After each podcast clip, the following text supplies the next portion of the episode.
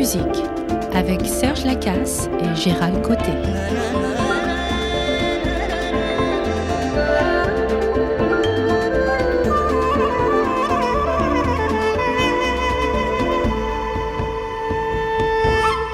Parlons musique. Bon, mais salut Gérald. Salut Serge. Comment vas-tu? euh, ça va très bien. Ça va très bien avec une journée euh, lumineuse euh, en campagne, un ciel bleu, une, ne- une neige qui est éclatante. euh, c'est magnifique aujourd'hui. Oui, Toi aussi, oui. je pense, hein, tu as fait euh, des activités un peu spéciales. Oui, euh, on est allé faire du traîneau à chien. Écoute, c'était magnifique, là, dans, près de Duranté. Euh, c'était vraiment fabuleux. Donc, une très belle matinée. Donc, je suis content d'être ici maintenant avec toi, puis de jaser un peu encore. Oui, on, on en est à quoi? Cin- Cinquième? Septième. Septième épisode aujourd'hui, oui, pour les... euh, Aïe, aïe, OK. Il y en a quatre qui sont euh, accessibles. Puis l'épisode d'aujourd'hui, en fait, euh, la- la- le thème a été suggéré par l'un de nos auditeurs, qu'on remercie beaucoup.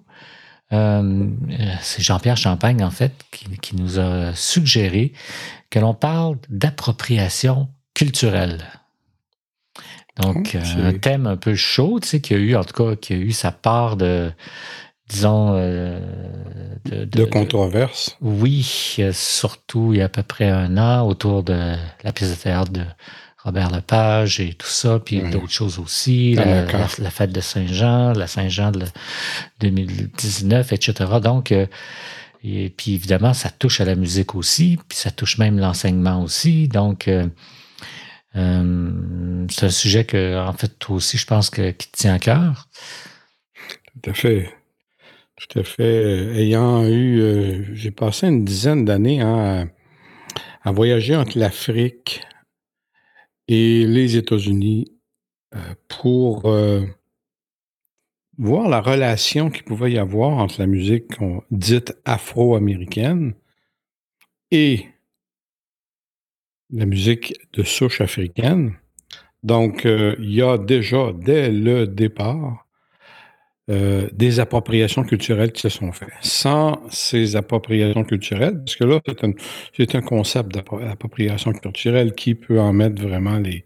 Là, c'est ma réflexion personnelle, qui peut en, mettre les, les balises, qui peut en faire les règles, qui peut faire des frontières précises entre cultures euh, et euh, finalement ce qu'on appelle la- l'appropriation culturelle d'un- groupe à l'autre. OK. Donc, je- s'il n'y avait pas d'appropriation culturelle, juste pour terminer mon idée, oui. ben, il n'y aurait pas de jazz. Oui, dans ce contexte-là, mais peut-être pour le bénéfice des auditeurs, euh, on pourrait peut-être dire qu'est-ce qu'on entend là, par appropriation culturelle là, dans, dans, dans, dans le cadre de notre balado. Là. Euh, puis je vais essayer quelque chose. Tu me dis si euh, tu me précises, tu me corriges, mais en gros, l'appropriation culturelle, c'est lorsque une communauté quelconque ou quelqu'un, un représentant d'une communauté, utilise euh, des éléments culturels provenant d'une autre communauté, euh, puis que ça se fait d'une manière qui, en apparence, pourrait av- avoir l'air euh, d'être, euh, euh, disons, pas respectueuse de la communauté euh, d'où on emprunte, en fait, les, les éléments. Est-ce Hmm. est-ce que ça...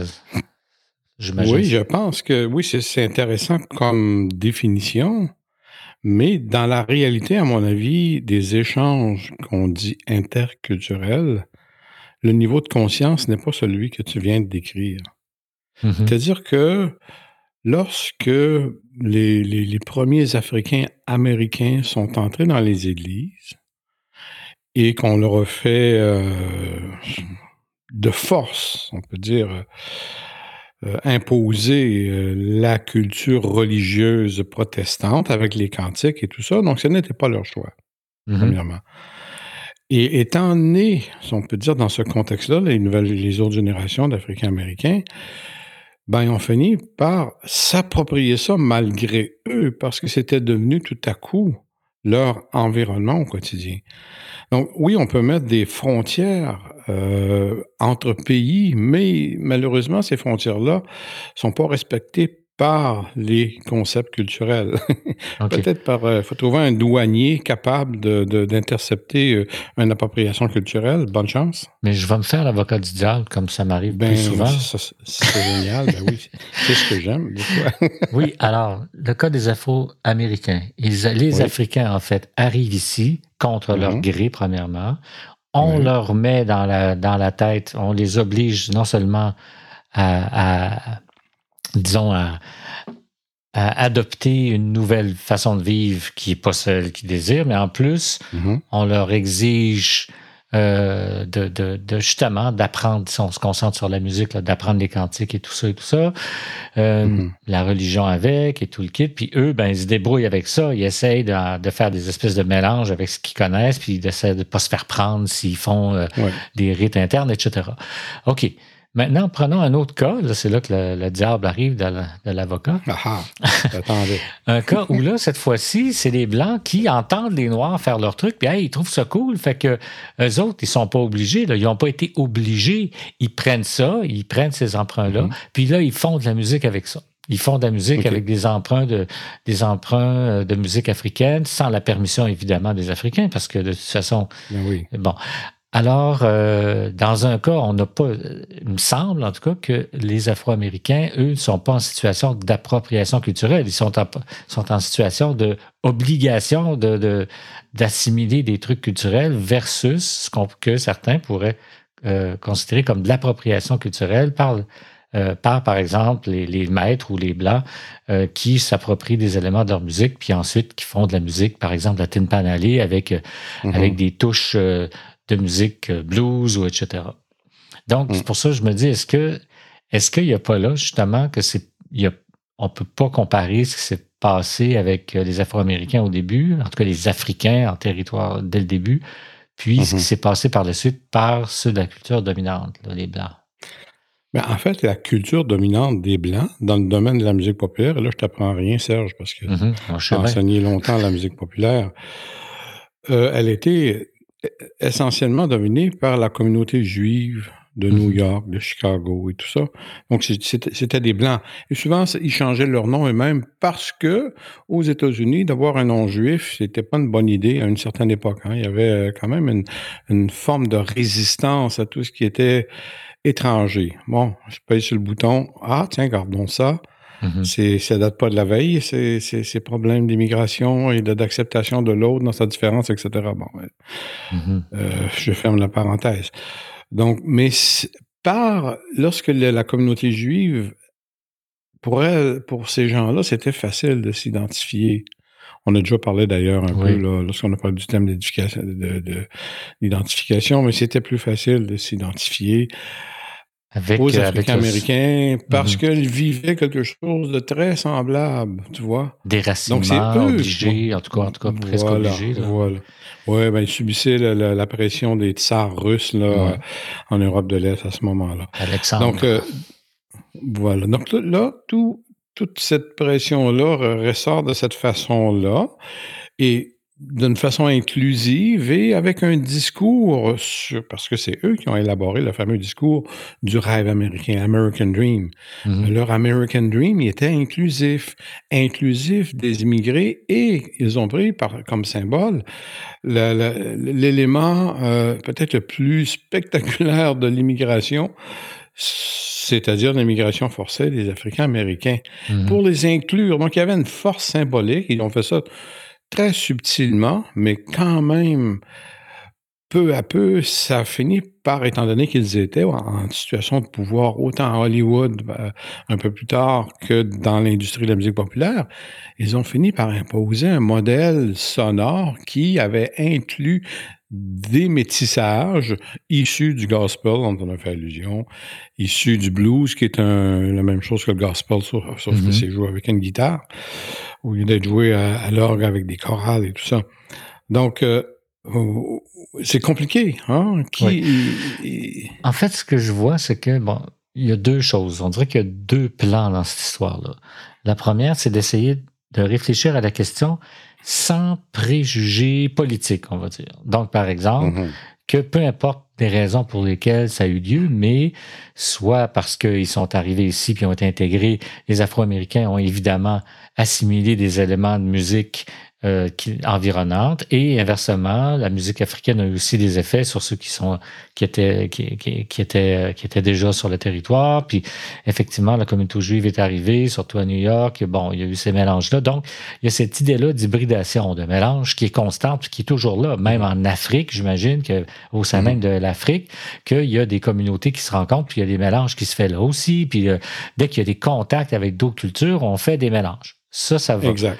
Mais là, le problème qu'on a en ce moment, c'est un problème d'ordre, je vais dire, idéologique. C'est celui de la volonté ou non, j'imagine, de la communauté qui se fait, entre guillemets, piquer les idées, d'où en tout cas Mhm. on s'en inspire très fortement, puis on les intègre sans respect nécessairement d'où ça vient. Ce que tu me dis, c'est que la communauté juive, elle, elle avait un mouvement d'ouverture et donc que en fait, la communauté afro-américaine qui collaborait avec, avec la communauté juive, en, fait, c'était de bonne, c'était, euh, disons, euh, il était en accord avec ça. Est-ce que je comprends bien ça? Donc, il y aurait un, un respect Ben, dans il- cette idée-là de vouloir intégrer des éléments afro-américains dans la musique. Et Premièrement, eux autres ne se posaient pas la question, puis on- en fait, on ne se l'a jamais vraiment posé. hein. Mhm. C'est-à-dire que, bon, lorsqu'il y a eu, par exemple, euh, des échanges culturels entre les artistes au moment de la Renaissance, les artistes qui venaient de l'Angleterre, par la guerre de Cent Ans, et, et les artistes euh, européens, il y a eu mélange des cultures. Mhm. Il n'y a pas personne qui, s'est, qui a levé la main. Hey, on est en train de s'approprier une culture. Non, je comprends. Il y a, mais- il y a ouais. toujours une complicité entre les deux. Comme il y a, à la longue, il se crée une complicité lorsqu'il y a un- des rencontres interculturelles. Bon, dans le cas de l'histoire des, des Africains-Américains, c'est douloureux, mais euh, ils ont embrassé, ils ont été les premiers à embrasser la culture blanche parce que, bon, on leur tordait le bras. Et euh, donc, ils ont fait une appropriation culturelle forcée. Mhm. Et de cette appropriation-là, en est sorti quelque chose qui est un compromis hybride entre leur culture euh, dansante et énergique, basée sur des riffs. Donc ça, ça, ça crée le gospel. Mhm. À ce moment-là, le gospel, jamais qui a été contesté de la part des Blancs pendant toute cette période-là. Là, au tout début, il y avait des réticences, mais à un moment donné, ça s'est intégré dans l'ensemble des musiques protestantes noires, afro-américaines au tout début, et c'est devenu un peu partout, mais jamais ça pouvait être euh, représenté de la même manière que les communautés euh, afro-américaines, mais c'était accepté. Sans qu'on crie au diable, sans qu'on crie, euh, ben, oui, un petit peu, en ce sens qu'il y a toujours eu cette épée de Damoclès sur les Africains-Américains qui, qui, leur, euh, qui, les, qui les repoussait comme, comme une culture... Euh, euh, on, tu sais, je parle par exemple aux États-Unis. Ouais, ben, je parle aux États-Unis. Il y a une Mhm. plaie encore ouverte là, euh, sur la. ben, en fait, le- la raison de la guerre de sécession, c'était entre autres L'émancipation, mais la, de mettre fin à l'esclavagisme. Ben oui, c'est ça. C'est les États du Sud qui, bon, ils gagnaient, si on peut dire, leur pain sur le dos des Africains-Américains, en grande partie, les cultivateurs. Et bon, la résistance s'est faite entre le Nord et le Sud. Le Nord, ben, était plus urbanisé. Et puis, euh, ils ont dit non, c'est fini. le- on peut plus euh, faire euh, se baser sur une économie basée sur euh, le- l'esclavagisme. Donc, euh, il y avait ça qui était l'enjeu. C'est une plaie toujours ouverte aux États-Unis, d'une ouais. certaine façon.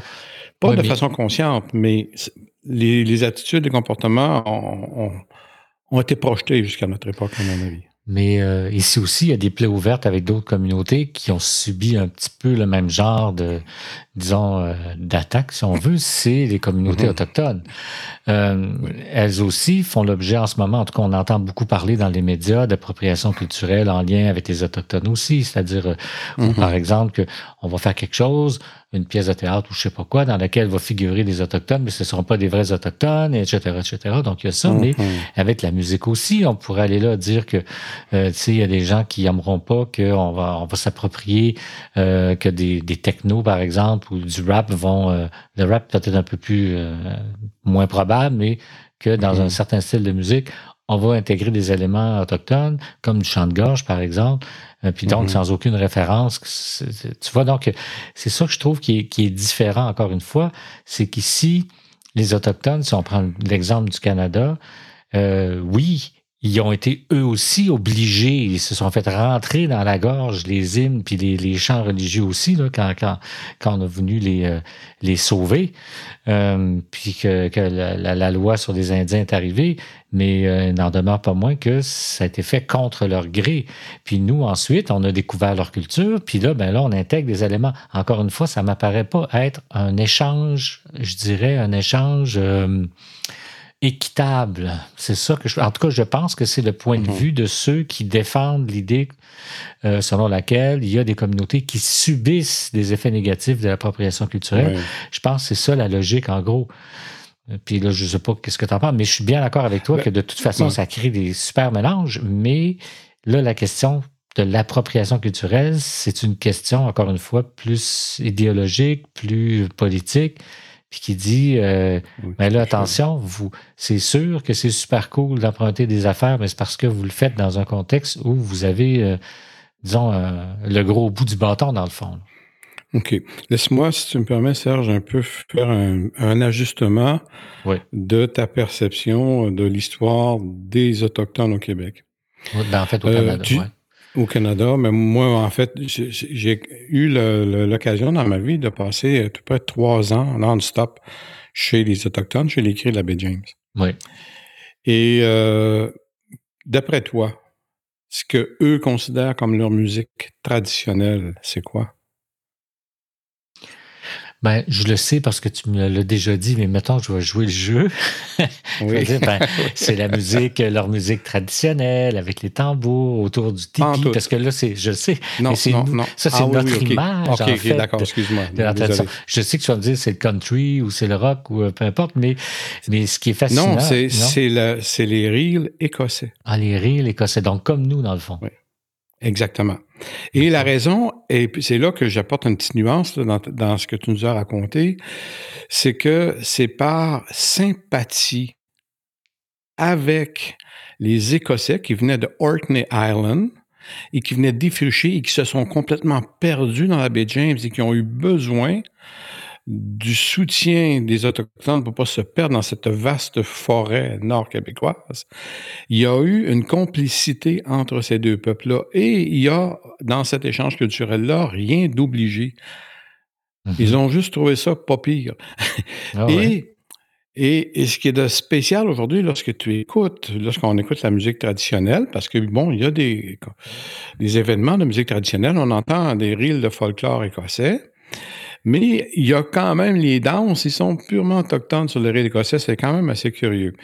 Et euh, juste, l'ONF, en 1980, ont envoyé deux euh, autochtones québécois de la baie James, euh, McLeod, je ne me rappelle pas quel autre, parce que les Écossais avaient perdu des reels et ils savaient que les Autochtones les avaient conservés.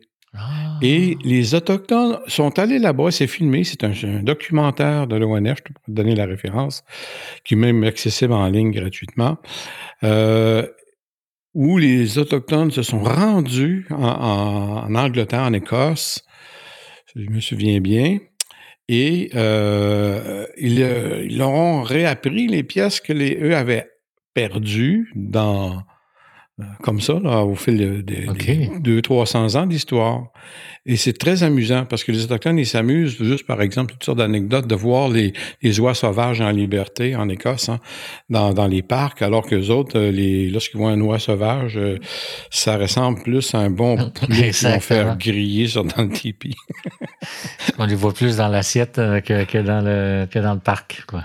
Exactement. Puis il faisait des blagues là-dessus, justement, McLeod. Spencer, l'autre. Spencer et McLeod. Et, euh, et, donc, ça s'est fait d'une façon extrêmement sympathique. C'était comme, OK, les Écossais qui avaient inventé ce, folklore-là, maintenant, se retournent vers les Autochtones qui, eux, ont gardé cette tradition-là depuis 300 ans et qui leur rafraîchissaient la mémoire à l'égard de certains reels qui étaient... Euh, Incroyable, non, c'est super. En fait, ça me rappelle aussi une recherche qu'a fait Tom Gordon, qui est un professeur retraité maintenant, qui était à l'université de Newfoundland de Terre-Neuve.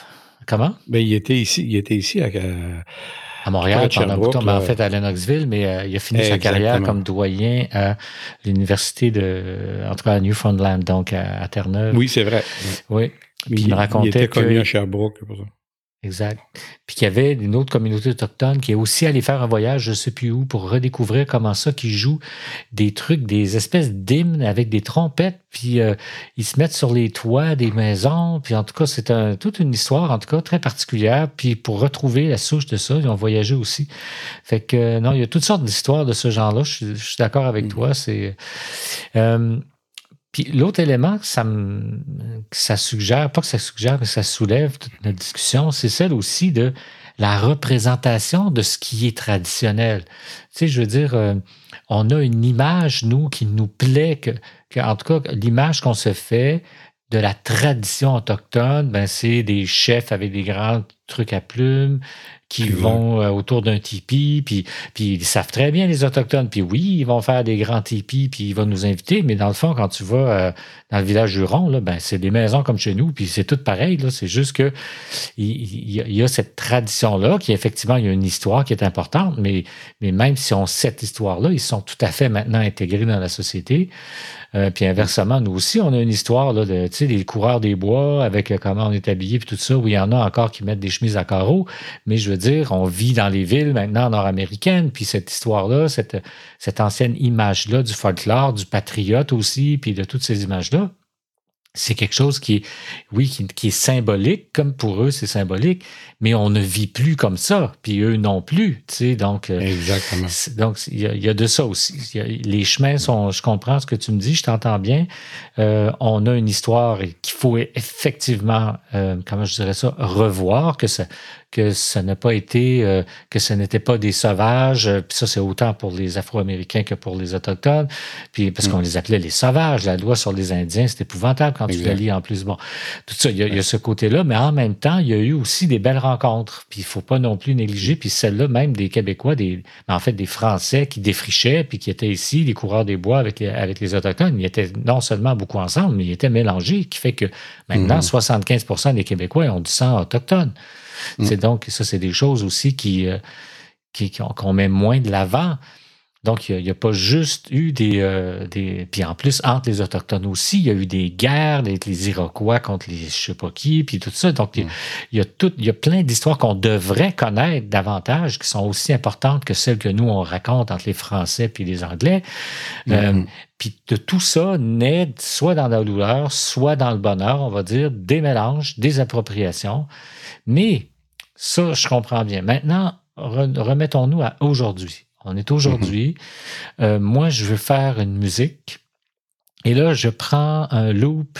Je, fais un loop avec un beat que j'ai entendu justement de. Je mélange du chant de gorge inuit mm-hmm. avec une espèce de tambour que, en allant euh, dans une soirée où font des powwows ouverts à tous, que là, j'ai j'ai capturé un peu de un, espèce de tambour, puis là, je mélange ça, puis je fais une pièce de musique avec ça. Mm-hmm. Donc, certains y verraient de l'appropriation culturelle. D'autres mm-hmm. y verraient un mélange heureux, puis même voir de, de, de, de, hommage presque à, à, à, la source qu'on a, qu'on a, mettons, mm-hmm. intégrée dans, dans l'autre musique. Mais qu'est-ce que tu penses de ça par rapport? Puis là, évidemment, la personne qui fait ça n'est pas autochtone. Mettons que c'est moi. Mm-hmm. Bon, je, suis à Québec, je fais ça, je me fais un loop, je pars ça, puis yes, je fais une pièce avec ça, puis ça, ça donne que ça marche. Tu sais. Mm-hmm. Comment réagir par rapport à ça? Comment, comment, euh, comment décrire ou euh, critiquer, c'est-à-dire faire une critique de ça sous l'angle de l'appropriation culturelle? Je pense que, bon, c'est comme un tu m'amènes sur un, ce qu'on appelle un chemin sans issue. En ce sens que, en ce sens que, bon, on est face à des réalités où nous avons dominé d'une façon exécrable des peuples qui étaient là avant nous. Euh, ou qu'on a, en faisant allusion, en revenant avec les Africains-Américains, qu'on a amené de force en Amérique et tout ça. Donc, on, a, été des dominants. Ouais. Donc, de la part du de dominant, d'une manière symbolique, de ne de, de pas respecter et de s'approprier, de prendre des éléments qui appartiennent avec cette culture-là, à cette culture-là. Je comprends le sentiment là de peut-être de frustration ou de bon euh, victimation, n'importe quoi, Mhm. qui peut se passer de l'autre côté. Mais de l'autre côté, euh, ils- de façon inconsciente, ils ont besoin de cette culture-là actuellement, qui est la nôtre, ben la nôtre. Hein, les- euh, notre culture, c'est un, c'est mélange de, ben de, de- de- de- d'éléments de Chine, d'éléments du Moyen-Orient, d'éléments de Mhm. tous les pays d'Europe, etc., etc. On est déjà, sur le plan culturel, un, un croisement entre des, des milliers de choses, là, puis qui viennent de, de- de dizaines, de centaines de pays. Donc, je peux comprendre le sentiment. Je dis pas que le sentiment n'est pas légitime. Par contre, je dis que la mission est impossible. Oui, je comprends. Ni dans un sens, ni dans l'autre. Ce que, je, l'autre. ce que je suggérerais, c'est que qu'est-ce que. Bon, mettons qu'on dit que toutes ces pratiques-là, en fait, c'est des pratiques d'hybridation. Admettons que c'est le mot, je ne sais pas si tu en as un autre, là, parce que je sais que tu es assez spécialiste de ça, là, mais Ben, le, le mot hybridation a été largement utilisé par Bon. Homi Baba avec un article euh, phare là, dans le domaine. Donc, euh, oui, on utilise ça, mais chaque terme est porteur de, oui, il y a quelque d'une chose. faiblesse, d'une réduction quelconque. Mais en tout cas, admettons qu'on on, on va s'entendre que ça, c'est le terme le plus général, qu'on fait toutes Ouais. sortes d'hybridations, puis qu'un sous-ensemble de ça, c'est une forme d'hybridation qui se fait dans un contexte de, de pouvoir versus, tu sais, de, de, de contexte de- d'autorité, puis un truc. Donc, Mhm. et c'est là que se pose un potentiel problème, puis des potentiels manques de respect, comme on, on entend ces temps-ci. C'est une forme d'hybridation, mais qui n'est pas une hybridation, je dirais, naturelle, entre guillemets. Tu vas me dire que ça se peut pas, là, mais je veux dire dans le sens que c'est c'est pas parce que euh, tu rencontres des gens, puis que là, qu'il te manque des choses, puis là, tu dis, ah oui, puis là, tu fais des mélanges, je sais pas, c'est c'est jamais c'est jamais juste positif, juste négatif, là, mais tu comprends-tu? J'imagine que il y a un sous-ensemble d'hybridation qui est considéré par plusieurs. Je pense à Max euh, Webster, à, Webster par exemple, Mhm. euh, qui sont, qui peuvent être considérées comme étant irrespectueuses, justement parce que il y a une relation de pouvoir qui est pas égale, qui est pas équitable, même si elle est fondée historiquement, ou en tout cas parce qu'elle est fondée historiquement. J'imagine Mhm. que c'est ce que je vois dans, dans, dans ce qu'on raconte. Oui.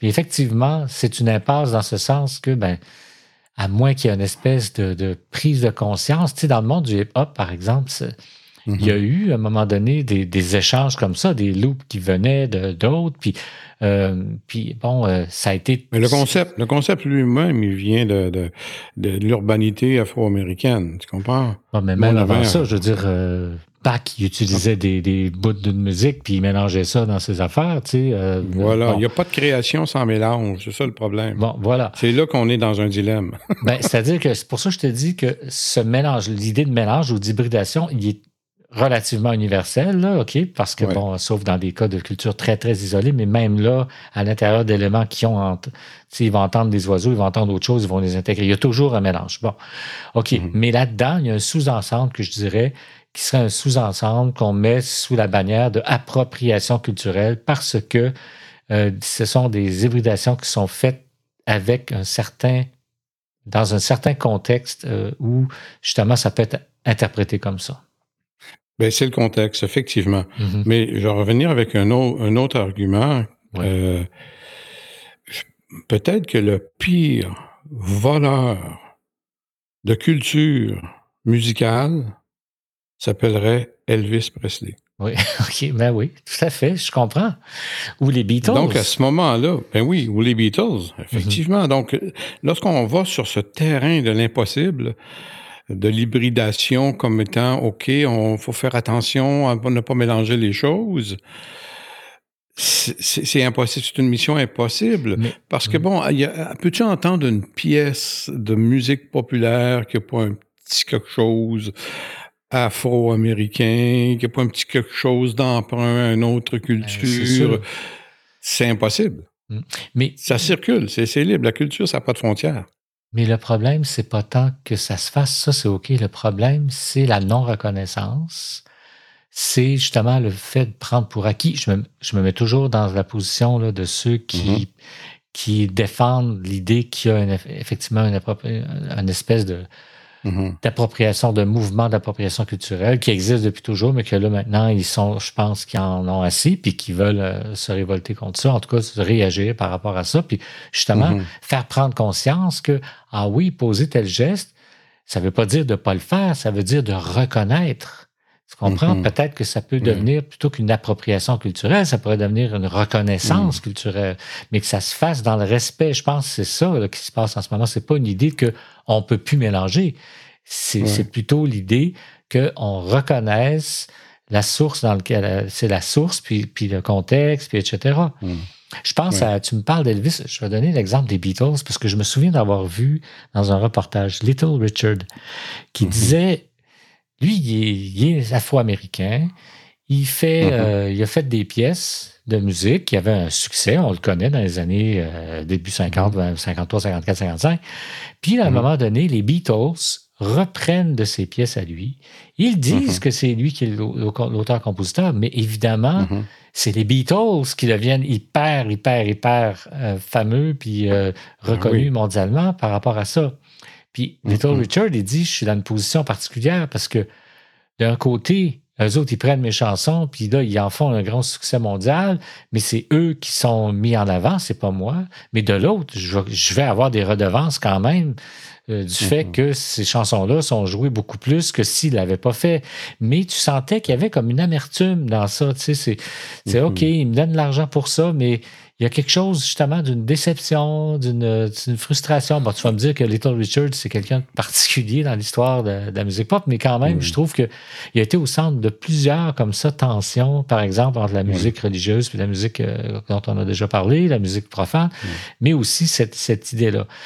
Donc, euh, c'est sûr qu'il peut pas dire ne peut pas les accuser d'avoir de l'avoir de s'être approprié sa musique parce qu'ils l'ont fait légalement puis c'est super parce que Mhm. oui ça l'a fait connaître en plus Richard et tout ça mais il sentait quand même une amertume et moi c'est cette amertume là qui m'intéresse Euh, Ben, tu vois, c'est pour moi, là, c'est une amertume historique.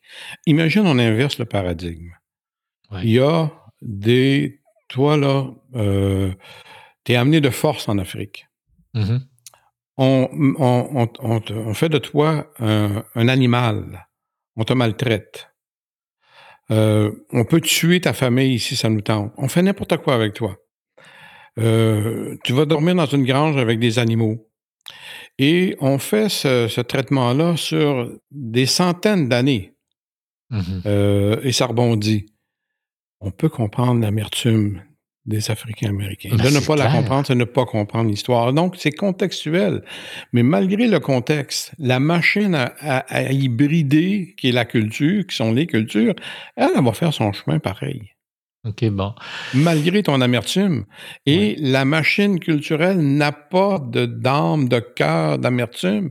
Elle le fait simplement, euh, c'est un phénomène humain, ontologique, qui a toujours existé à partir que les humains se rencontrent, ils se mélangent.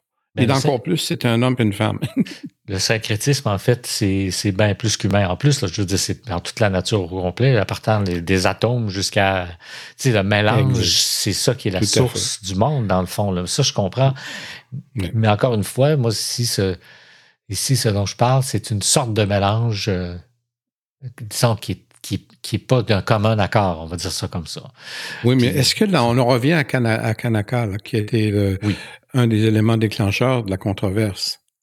Peux-tu vraiment dire qu'on a, de part et d'autre, de, de- bon, de la part de- de- des concepteurs, des créateurs, eu un manque de respect envers la culture afro-américaine? C'était plutôt le contraire qui les animait, qui les motivait.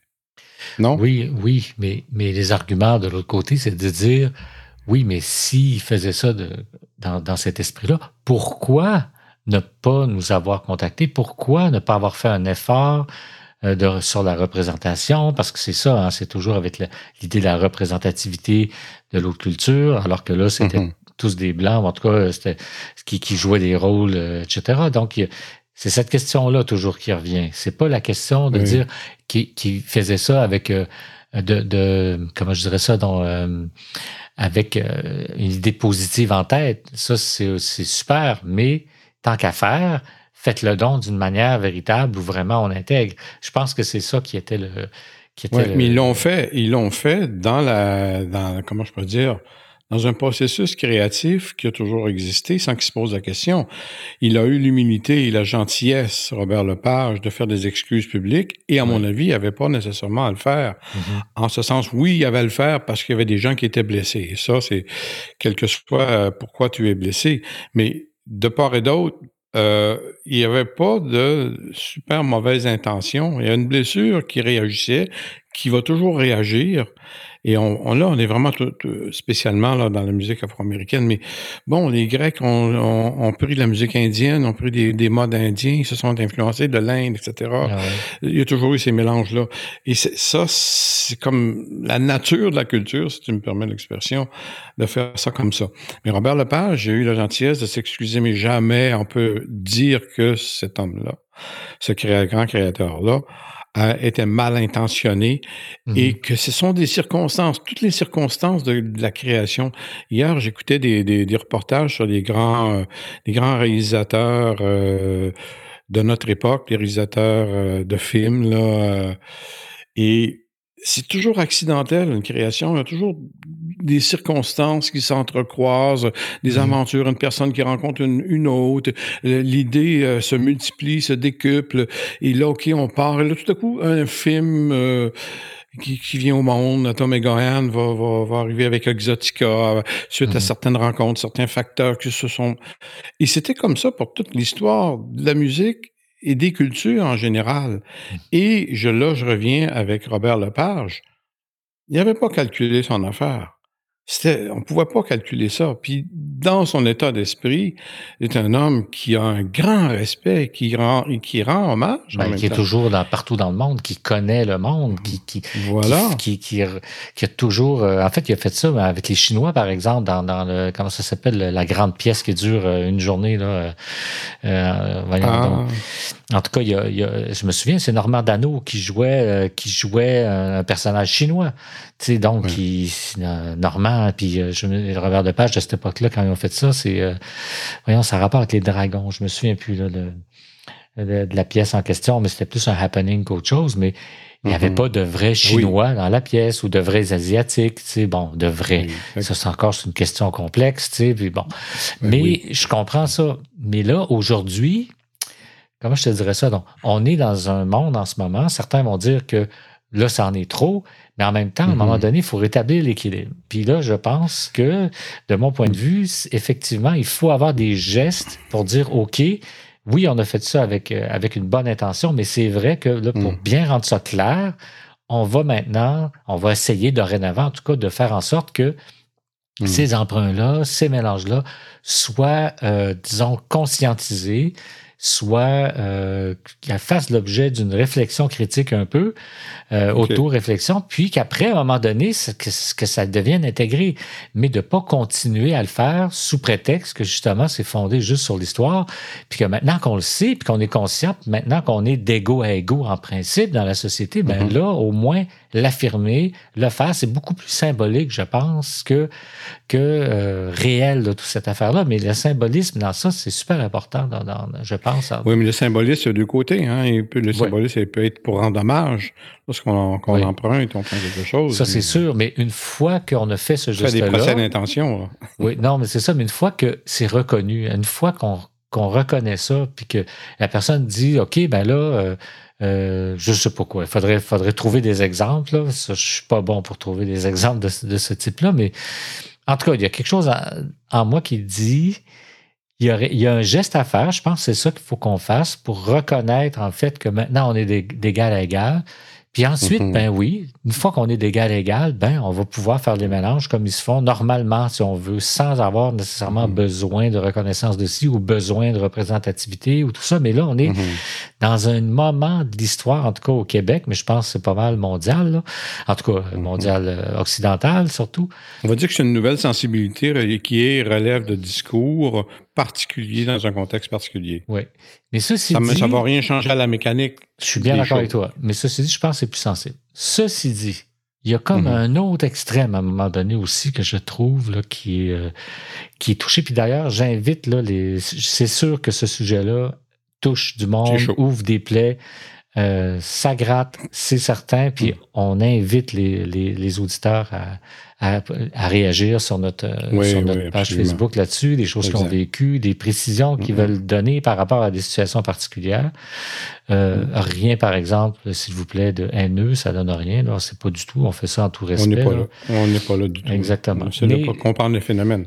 On essaie de euh, comprendre un phénomène qui est, qui est, plus large que nous, qui est plus grand que nous. Donc, il y a toutes sortes d'éléments qui se passent en ce moment. Là. je pense aux mots en haine en ce moment, puis tout, qui mm-hmm. font en sorte des professeurs qui sont accusés de je sais pas quoi parce qu'ils ont dit un truc dans une classe. Mm-hmm. Donc, il, faut tout ça, ça relève pour moi. C'est pas en fait, c'est pas quelque chose de, nouveau. C'est, plutôt une espèce de conscience qui se réveille, puis que là, il y a des excès de part et d'autre. Puis il faut que ça, ça sorte. Il faut que le pu sorte. Tu comprends? Il faut qu'on ouvre la plaie, qu'on pète la, qu'on pète le, le, c'est comment ce qu'on l'ampoule, qu'on fasse sortir le jus. Mais à un moment donné, il va falloir que ça se rééquilibre. Puis ce moment-là, c'est quand il y a une véritable, en tout cas le plus possible, quelque chose d'équitable, puis d'égal, d'égalité, si on veut, des chances, etc., puis de, de mm-hmm. reconnaissance de part et d'autre. Parce que c'est vrai que dans une, là, je vais sortir le mot, mais dans une, dans des civilisations coloniales, euh, au départ, nous, on l'était moins justement parce qu'on a été colonisés nous-mêmes, mais quand même, on est maintenant parti d'Amérique, puis etc. Donc, euh, dans cette situation-là, c'est sûr qu'il y a toujours un rapport de pouvoir particulier qui va toujours traîner. Puis là, on est dans un moment, le post-colonialisme, qui fait que là, ben là, on, on met ça à plat, en fait. On montre ça, puis évidemment que les plaies sont ouvertes partout, et on est obligé de passer par là. Il faut qu'on passe par là. Comme les, comme les Allemands ont fait avec la Deuxième Guerre mondiale. Je veux mhm. dire, ils ont été obligés à un moment donné, ça a pris quoi, 20 ans, 30 ans avant qu'ils ouvrent les plaies. Puis il faut avoir cette espèce de, à mon avis, de discours. Ah, tout à fait. Il faut, avoir l'écoute. Il faut avoir de l'écoute, c'est clair. Mais en même temps. On ne pourra jamais changer le phénomène. On peut non, non. Avoir de l'écoute, oui, mais changer le phénomène, c'est impossible. Exactement. C'est comme de demander à un arbre de pousser par à l'envers. Exactement. Ça, je comprends. Puis c'est juste de reconnaître, en fait, à mon avis, tout ça, ça repose, c'est mon avis très personnel, puis je dirais euh, mm-hmm. probablement euh, un peu aveuglé, à moitié aveuglé là, par ma propre culture, mais c'est cette idée-là de reconnaissance symbolique. Pour moi, c'est ça qui est la principale arme de réconciliation, pour utiliser ah, un mot que je verrais. Puis dans ce contexte ouais, puis, puis, que donc ce mot-là, que cette expression-là, appropriation culturelle, puisse éventuellement disparaître, puis que, mais pas parce qu'on veut plus savoir puis qu'on veut le cacher, au contraire, parce qu'on l'a intégré. On a intégré. On l'a transcendé. voilà je pense qu'on est rendu, en tout cas, moi, je le vois comme ça, là, je sais pas ce que tu en penses, mais ceci dit, je suis parfaitement d'accord avec toi que c'est un phénomène qu'on ne peut pas arrêter, on peut toujours bien l'éclairer. C'est humain, c'est la base, on peut dire, des rapports humains. Euh, de lorsqu'on échange, on aime ce que l'autre a, on se l'approprie, mais parce qu'on aime ça, pas parce qu'on est en train de le voler. Là, on parle de, d'éléments culturels. Hein. Donc, les langues sont des, porteurs, justement, de, différents croisements.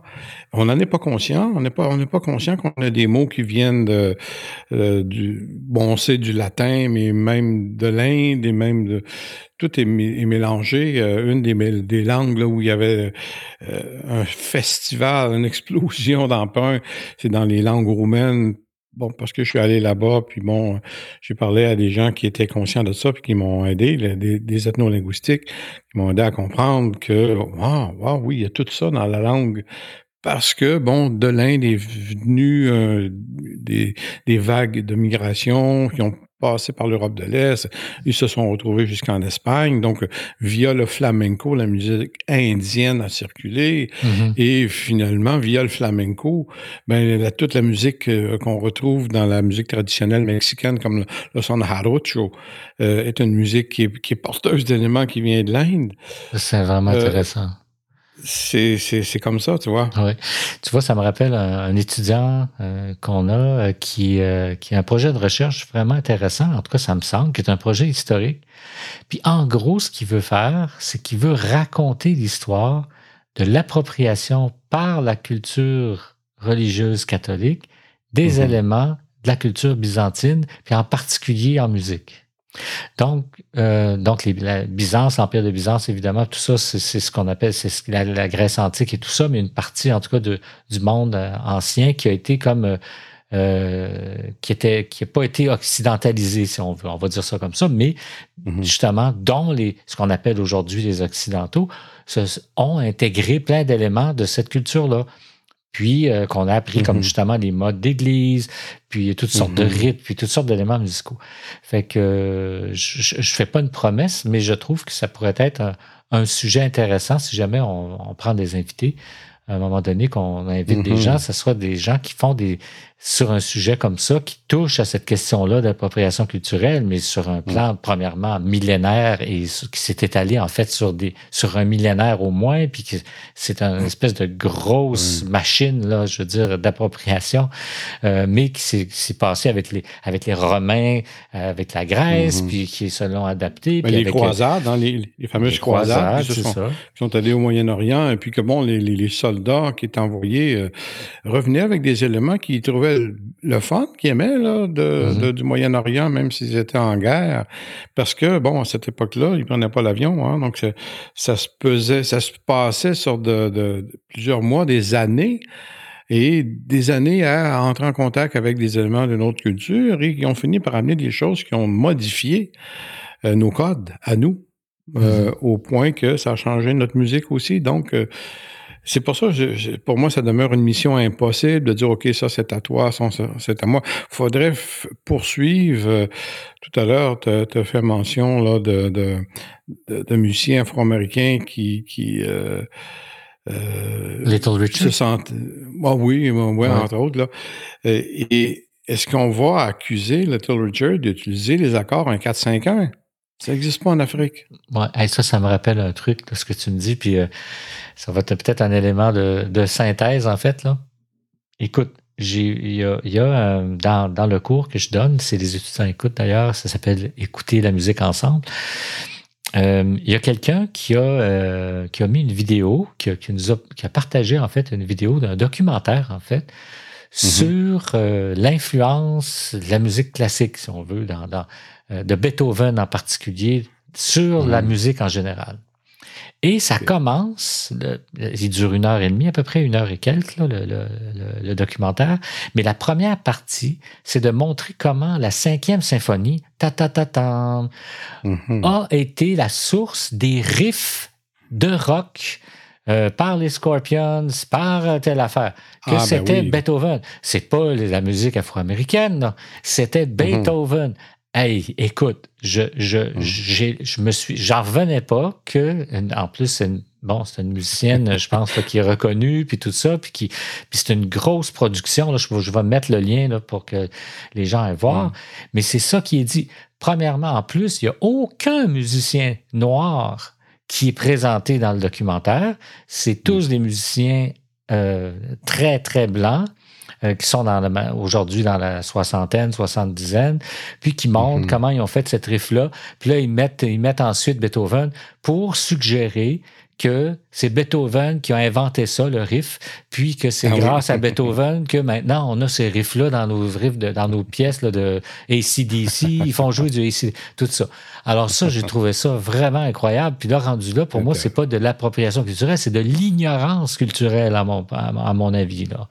Rendu là. Je sais pas qu'est-ce que tu en penses, là, mais ben, j'ai trouvé ça fort de café les, les procédés musicaux finissent par se, ressembler et le terme de riff est un terme qui est arrivé à, qui est associé, si on peut dire, à, la musique afro-américaine. Mm-hmm.